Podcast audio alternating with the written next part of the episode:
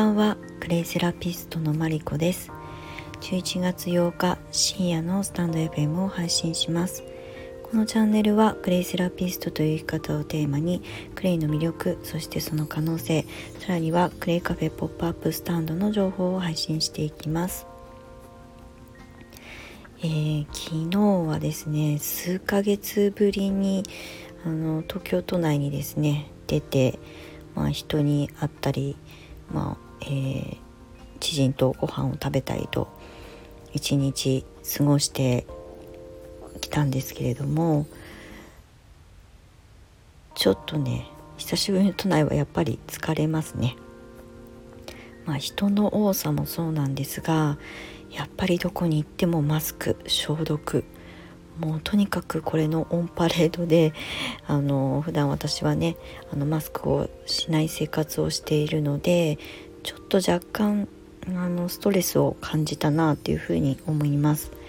で飲食店に入るのもねお店に着いて中に入って席に着いて食べるまでマスクをしないといけないとか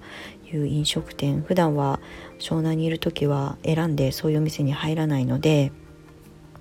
ちょっと居心地の悪さを感じて帰ってきました。でまあそれがね別にあの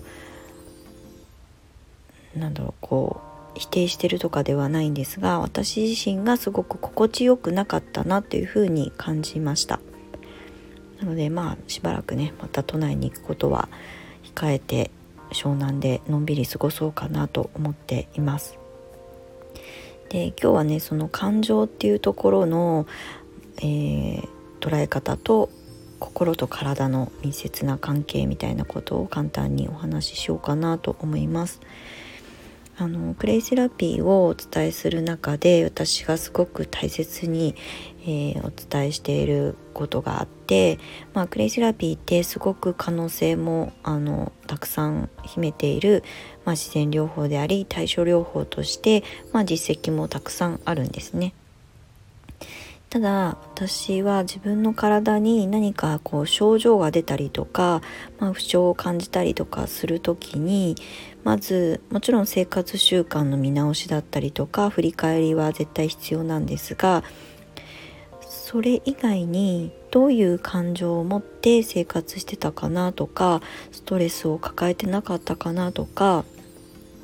どういう人と接してどういうまあなんかこう感情を抱えたりとかうん思いがそこに生じていたかなっていうことをあの向き合うようにしています。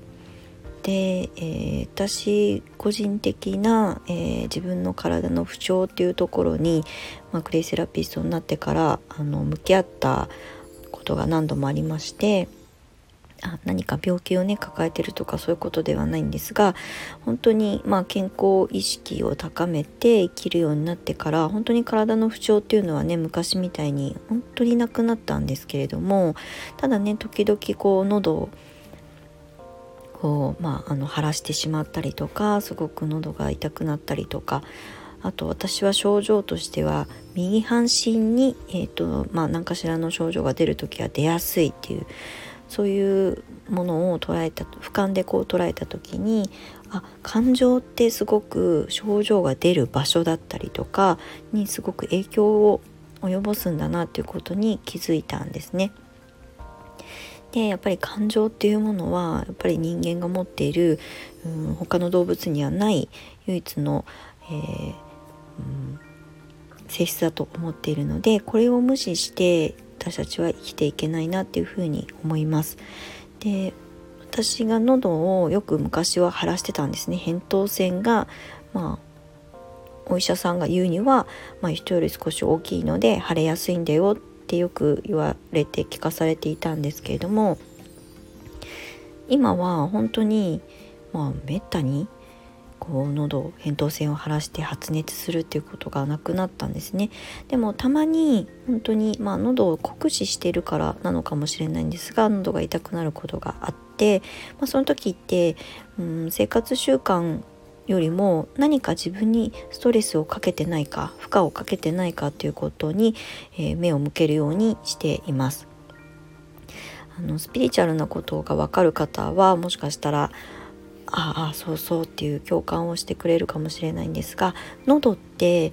ーと、言いたいことを言えないで我慢しているとか、えー、自分の本当の意見が言えない状態を自分で作っているとか遠慮しているとか、まあ、そういうことの我慢が蓄積された時に結構喉の炎症に、まあ、あの形として出てくるっていうふうに言われています。まあこれがね全ての答えではないとは思うんですけれどもあそういえば私ここ最近なんか本当はこういうこと思ってたのに人にちゃんと伝えておけなかったなとか伝えられなかったなっていうふうにえー、向き合うようにしています。だかまあ自分にこう無理をさせないとか、えーと、我慢をさせないとかっていうことも、まあ、一つ自分と向き合うっていうあのきっかけになるかなと思っているので症状が出た時は自分のここ数ヶ月の振り返りをするようにしています。生活習慣食べてるものの、えー、振り返りも大事ですけれども、まあ、感情ストレス、うん、思考っていうところに、まあ、どういう自分であったかっていうことに向き合うようにしています。心とね体の本当に密接な関係ってあの興味があって深掘りすればするほど、えー、切り離せないなっていうことを改めてあのまた最近興味を持ってあの学ぼうかなと思ってる分野でもあるので、えー、心理学とはちょっと違うんですけれどもその感情っていうことを、まあ、自分で受け止めたりとか受容するということとあとまあ、解放していくとかっていうね表現を耳にすることがあるかと思うんですけれども、まあ、とにかくうん自分に無理をさせない負荷をかけないで、えーと、感情が、えー、むき出しになったとしてもそれは人間が持っているあの大切なあのものだと思うのでそういうものをどうやったらうまく、えー、表現していけるかとか、まあ、それが相手がいることであれば相手に伝えていけるかということを、えー、向き合うということはすごく大事だなと思っています。なので